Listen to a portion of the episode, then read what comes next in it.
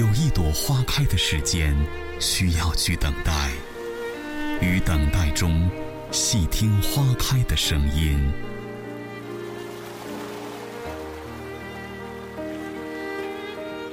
有一盏茶浓的间隙，需要去品尝。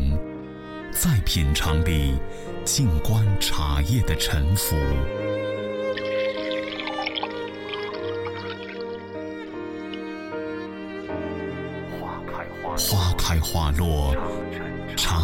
茶壶，心情积蓄，味道几何？如果可以，就让我们一起去流浪。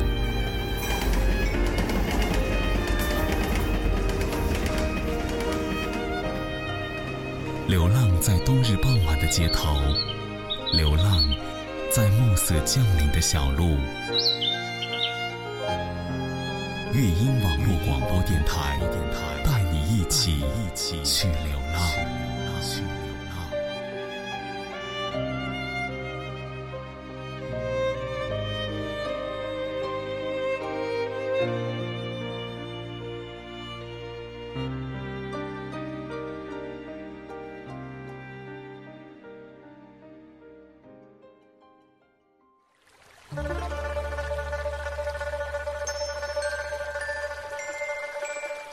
如画，周庄如梦。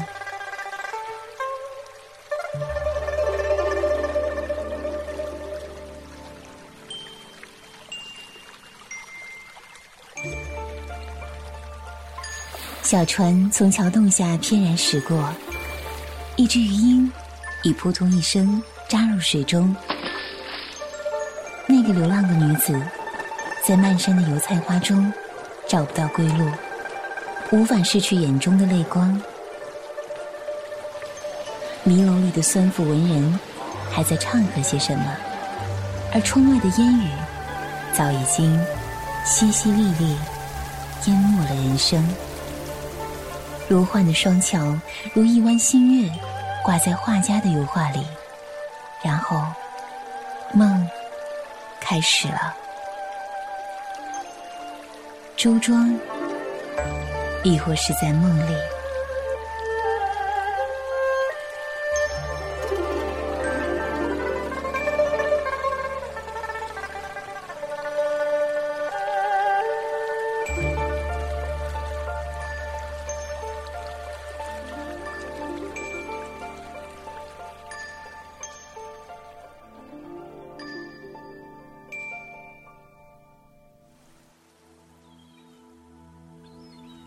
从富安桥走到沈厅，不过几百米，却好像走了一个世纪那么久。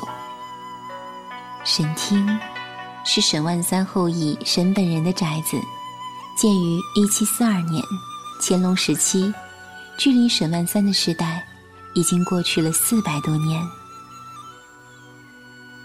穿过前面的水墙门，可以看见一渠河埠，几百年前。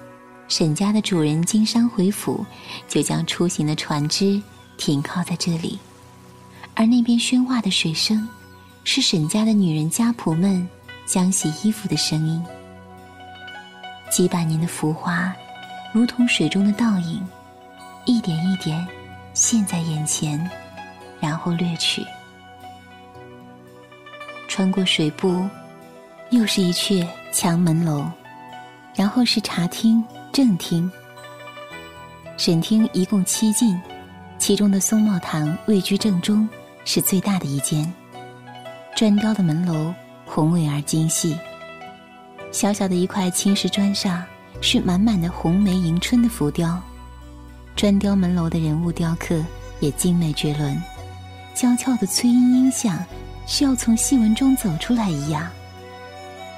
而沈厅的第五进。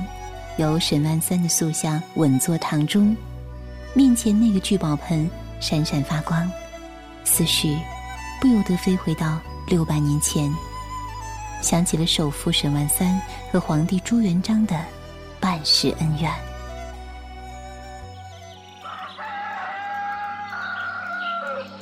一声鸡鸣，命分三等。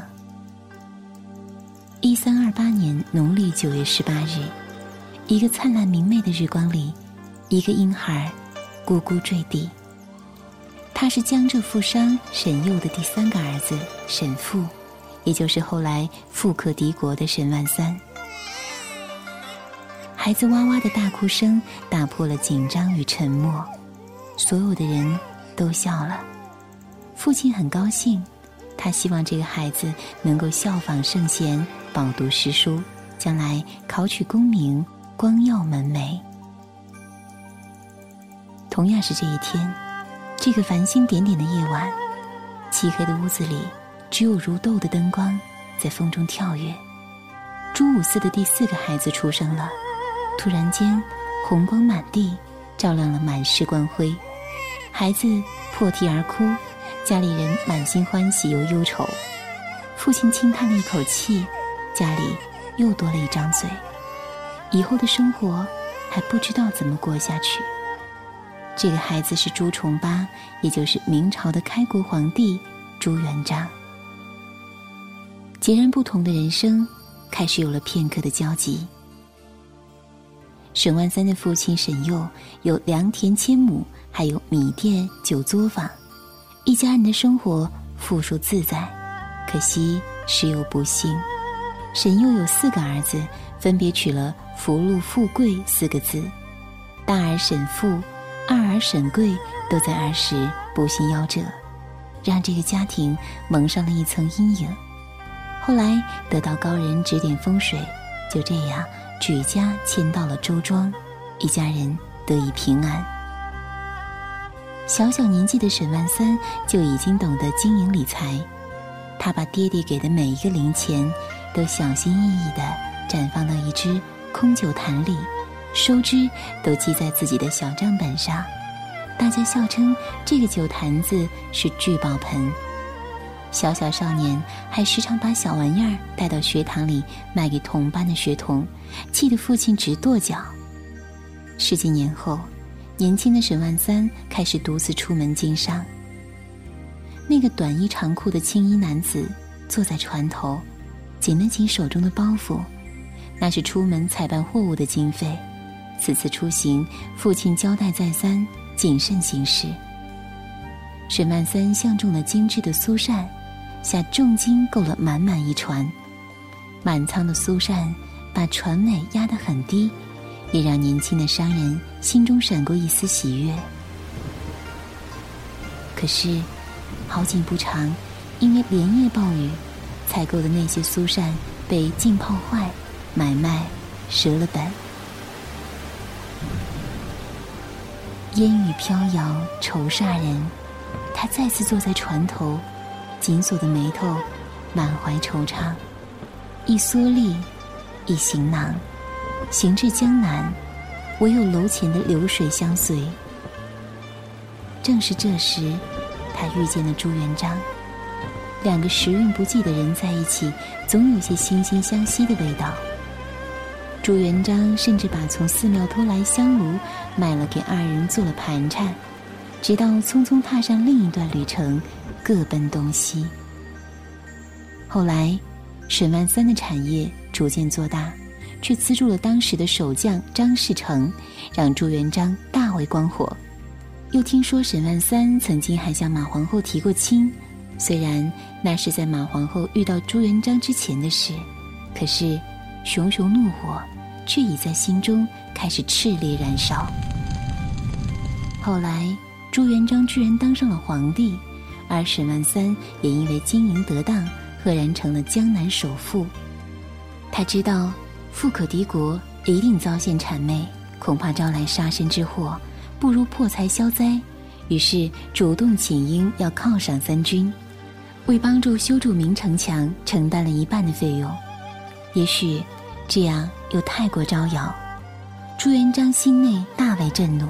认为一介草民居然想公告盖主，不如杀掉痛快。后来幸亏有马皇后从旁劝诫，说：“不祥之人必有天谴，殿下何必亲自动手？”这才饶了沈万三一家的性命。但是也没收了大半家财，发配到遥远的云南去了。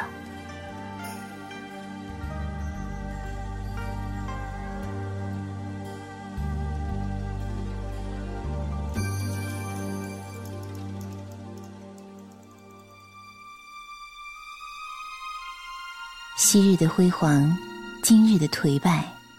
沈听年年，乱生春色，谁为主？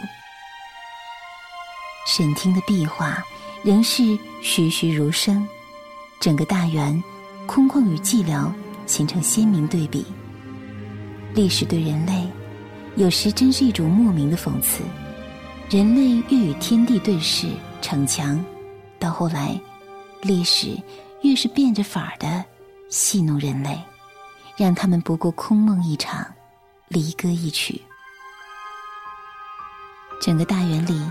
行人匆匆，闲花落处，留有寂寞。年岁已高的木梁已经腐朽了，横插在老房的灵魂深处，真的败落了。伴随着他子孙的家财万贯和一掷千金，阳光被镂空的木窗撕得分崩离析，裂开的光柱把阴潮的房子染亮了些许。只有木板缝中生命力顽强的青苔，百年孤独，好似在诉说着古镇沈家曾经的繁华与现今的衰败。半世恩怨，随水逐流，历史如白驹过隙一般从你我的耳边滑落，还剩下些什么？只不过依旧是那些老房子。在斐然的春雨中，兀自菲薄。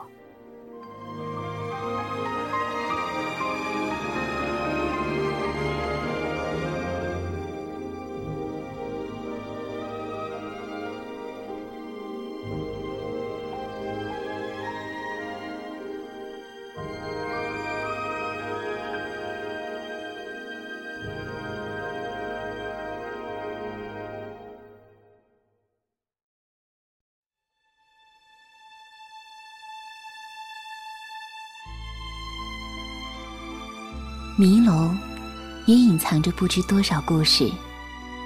小轩窗被轻轻推开，一个面容严厉的妙龄女子探出头来。这是一天的早晨，车水马龙已经出现街市的繁荣。针锋桥上卖豆腐花的小贩，挑着马蹄糕的老人，还有挎着一篮子青菜、青白腰肢的女人。都从这里走过。他把木窗扣上，对着镜子理一理云鬓，整一整衣衫，想着今天那些念诗的秀才公子们应该又会来了吧。阿金，阿金，起床了吗？楼下父母温柔的呼唤着他。来了来了，银铃一般的脆响。从楼上的小轩窗边上传来，阿金，正是他，德记酒店老掌柜的千金。老掌柜夫妻俩靠着勤恳的劳作和美味的菜肴，吸引了越来越多的客人，酒店越开越大。等到夫妻俩都年过四十后，才得了他这么一个女儿，当然疼得跟什么一样。他想要什么都是医得的。小时候不想缠足，父母就让他的大脚任意发展；想要吃桂花糕，不论多晚，母亲都会上街给他寻到最好吃的那一家。长大了不愿意嫁人，父母就让他住在小楼里，一辈子守着这里生活。阿金越长越美，乡镇里的女孩都比不过她，于是四里八乡的客人们都叫她大脚观音。那些排着长队的追求者，阿金却一个也看不上眼，他就跟着父母当锣劝酒，张罗顾客。阿金，一壶青梅酒。堂口的客人叫道：“哎，来了！”阿金甜甜的回答一声，旋即一阵风似的跑去送酒壶。跟在身后的母亲说：“阿金，慢点走，当心路滑。”阿金答应一声，依然是脚底生风。回头看母亲步履有些蹒跚，不由得心头一酸。唉，母亲老了呢，桂花头油也藏不住那些银丝。父亲也是，眼见着算账，不似从前那样灵活了。果然，晌午的功夫，周庄南社的柳亚子陈去病来了，然后南社的其他人也陆续来了。他们在二楼临水的位置坐下，要一壶菊花酒，痛饮酣歌，吟诗作对。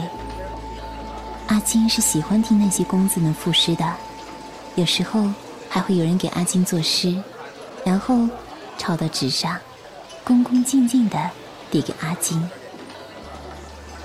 阿金通常都会羞得满脸绯红，可是阿金不喜欢他们说那些革命啊、社会啊什么的，他总觉得那和自己又有什么关系呢？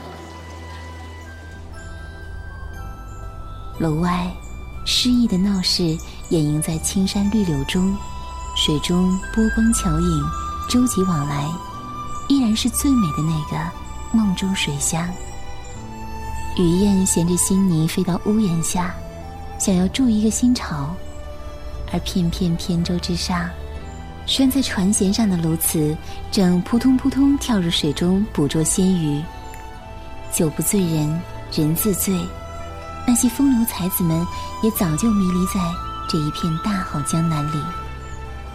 觥筹交错，杯盏碰触中，诗兴大发，最不济的。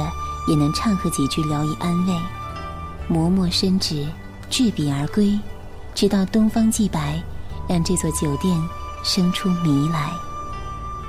柳亚子反复吟唱的那句“针锋桥畔屋三间，一角迷楼夜未关，楼不迷人人自迷，妖桃红换迷无虑”。后来，他们把在德记酒店做的诗收集起来。又陆陆续续索要了周庄众多名士的唱文诗词一百四十多首，结成了一本文集，叫做《迷楼集》。迷楼这个称谓不胫而走，其实，在迷楼这里，日日饮酒赋诗，及时行乐，迷恋着美酒、美景、美人的柳亚子们。却不知道在什么时候，已经暗中联络了沈君殿等人，创办了乡镇中的革命小报《日耀日报》，以及后来的新周庄等等，大肆鼓吹起那一套新文化的主张。阿金虽然知道几分，可是依然不太明白，但却有越来越多的青年有识之士加入其中，他们懂得了迷楼里隐藏的秘密。郁结在心中的豪气，连成一座壁垒。他们愿意用一种信仰，学着与整个世界抗衡。半个多世纪的风雨过后，迷楼墙粉脱落，油漆斑驳，已经破败不堪。阿金早已不知去向，可是柳亚子依然记得这里，当年寄情山水之间的这个迷楼。他写怀念周庄时，还回忆着当年在迷楼痛饮三百杯，穷日夜而往返的点点滴滴。直到九十年代，迷楼修葺一新，好像又可以窥伺到光绪年的那些狂放不羁的文人，穿着长衫布鞋，迈着不急不缓的四方步走过。他们喜欢菊花酒，喜欢丝竹。却更喜欢针砭时事，偶尔大放厥词。小轩窗，唯有泪千行，祭奠着被信仰、流血牺牲的逝者。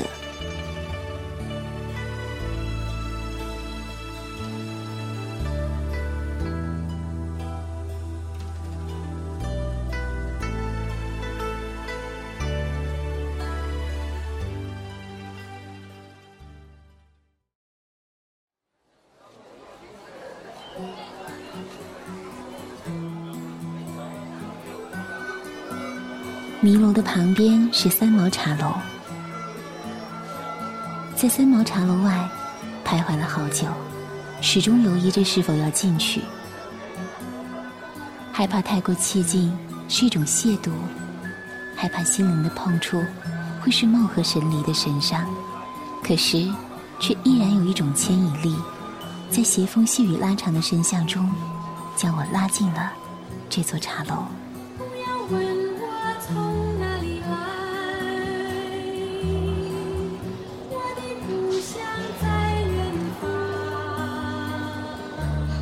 茶室里始终萦绕着那首《橄榄树》，流浪，流浪。想到了这个足迹遍及世界各个角落的女子，三毛。她用一颗不甘寂寞的心，写下了生命中最华美的诗篇。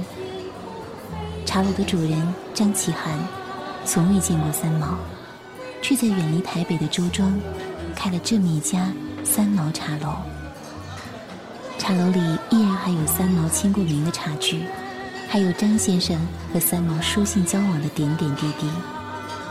橱窗里陈列着可以借阅的一切有关周庄、有关三毛的书籍，当然还有张先生自己的书。四壁是三毛的照片、画像、信签，还有名家们来自平面的笔记。你可以随意打开一本留言簿，寻找那些关于三毛的文字，不论是仰慕或是争议，都是那么鲜明热烈，其中。不乏乔羽、贾平凹等名家的留言，而且还有河西的朋友来到中国，来到这里的留言，很奇妙的碰触。时光交错的身影，永远令人叹惋。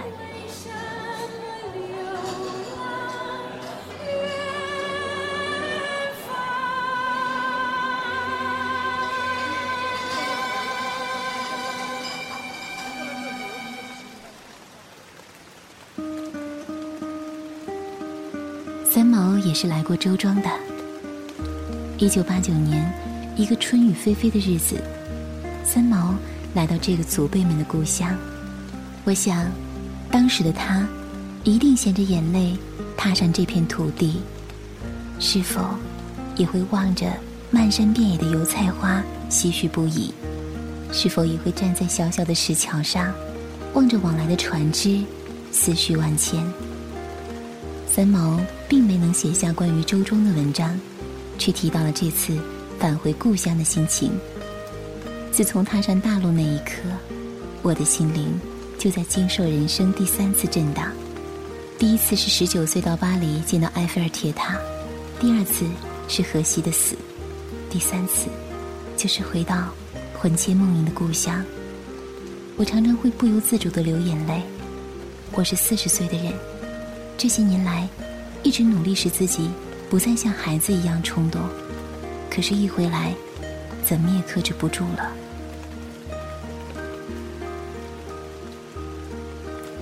三毛与周庄的情缘，好像一切尘封的，对行走着的生命的阅读与诠释，都忽然打开。沿着啧啧的木板楼梯，上上下下着，围绕着每一张小方桌。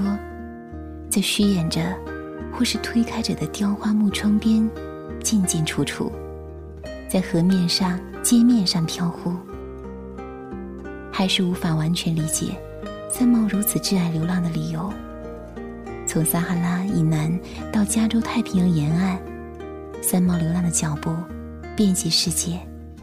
他的长发沾的什么风都有，却在一来周庄时就哭了。我至少可以理解，那是一种久别的牵念。三毛应该很孤独吧？他依然惦记着周庄的小吃，记得那灿烂明媚的油菜花，那是周庄递给他的黄手帕，想要拭去他的满心忧伤和不在脸上流淌的泪痕。三毛只到过周庄一次，却依然念念不忘。在寄给张启涵的信中，还说要再访周庄，喝阿婆茶，吃大闸蟹，要在你的故里大街小巷看个够。可是，三毛却失约了。一九九一年一月，他在台北寓所的卫生间里，用一抹丝袜结束了自己的生命。没有人能够确定的说，真正懂三毛，亦或是他的感情。在荷西离开后的十二年。终究随君逝去。总觉得三毛应该再来周庄的，也许那样他就不会选择匆匆离世。三毛寄来的信里还说：“真好，周庄有你在。”可是他却仍放不开，愁绪与逝去的爱。船行似梦里，风景曾谙，桥影宿明月，泊岸揽着乡愁。行逆天涯，念纯露，归思唱绿了橄榄树，也唱湿了我的眼眶。斯人已逝，徒留伤悲。如今来到三毛茶楼的人，也只是寻迹着三毛的脚步，用来怀念。茶楼的墙上有一幅字，应该是茶楼主人写的，内容据说是三毛写给王洛宾的话。闭上眼睛，全是你的影子，没有办法。坊间流传着许多关于两人扑朔迷离的黄昏恋的故事。据说后来王洛宾在写给三毛的信中，婉转的回绝了三毛。他说：“萧伯纳有一柄破旧的阳伞，早就失去了伞的作用，他出门带着它，只能当拐杖用。”后来。又诚恳的自嘲说：“我就像萧伯纳的那柄破旧的阳伞。”后来三毛匆匆的回了信，嗔怪的说：“你好残忍，让我失去了生活的拐杖。”又据说后来三毛几次去遥远的戈壁滩找寻这位西部歌王，在黄沙漫漫的戈壁滩上，他用心的流淌过的歌声，打动了三毛。三毛拖着一只大皮箱，去到乌鲁木齐王洛宾的家，想要走进他的生活。可是三毛最终还是回去了，回去他台北的那个空落落的房子。还是王洛宾曾经写给三毛的挽歌最令人动容。他说：“你沉浸在橄榄树下等待，再等待，我却在遥远的地方。”徘徊，再徘徊。我无法从这些只言片语中找寻到更多。时过境迁，已经无法探究真真假假。可是，那又有什么重要呢？至少，我们知道这样一个奇女子，不惧世俗的争议，曾经在这个红尘之中轰轰烈烈的活过。她爱的那么炽热，那么浓烈。再喝一杯阿婆茶，遥看窗外，杨柳依依，春寒料峭。窗下波光粼粼的小河，唱起一曲未尽的惆怅。梦里花落知多少，往事知多少。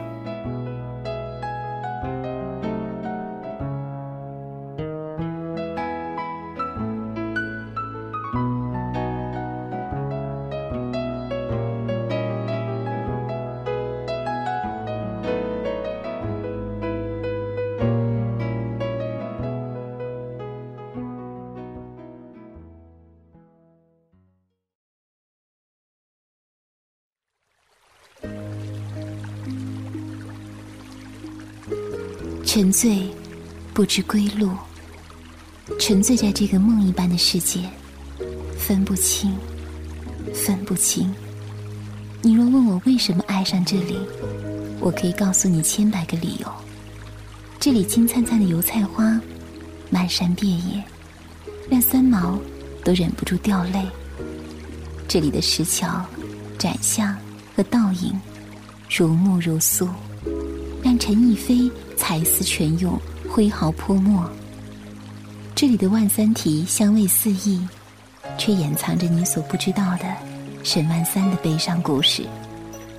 这里的水乡人家安静惬意，让你想要赖着住一辈子，不离开。有千言万语要告诉你周庄的好，可是你知道，所有的一切都在乎于你的心。在梦里牵牵盼盼，在时光的流水中体味生活的琐屑，每一次都温暖。泉浅的流云，柔软的逝水，把我的心卷到珠中的漩涡里，深深浅浅，都是常驻心中的感动。可是，我知道，我们还有更多的梦，更长的路，等待着我们去实现。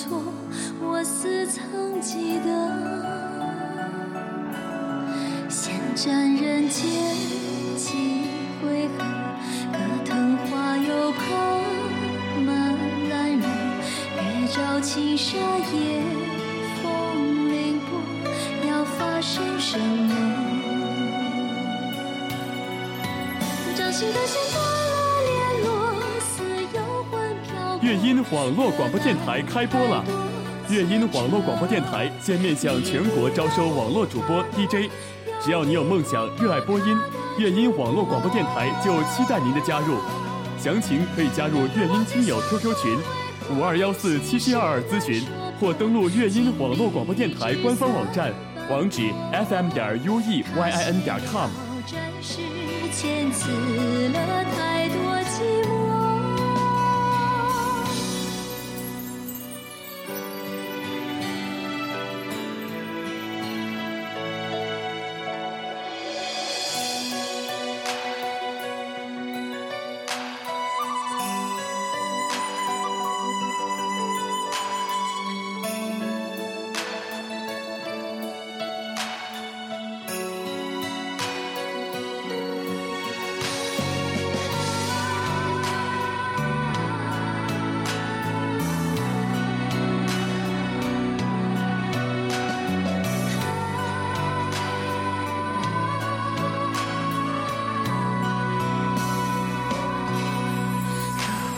来时也错过，人若死会记载什么？尘埃落定，花开无果，我怎么躲呢？夜雾中谁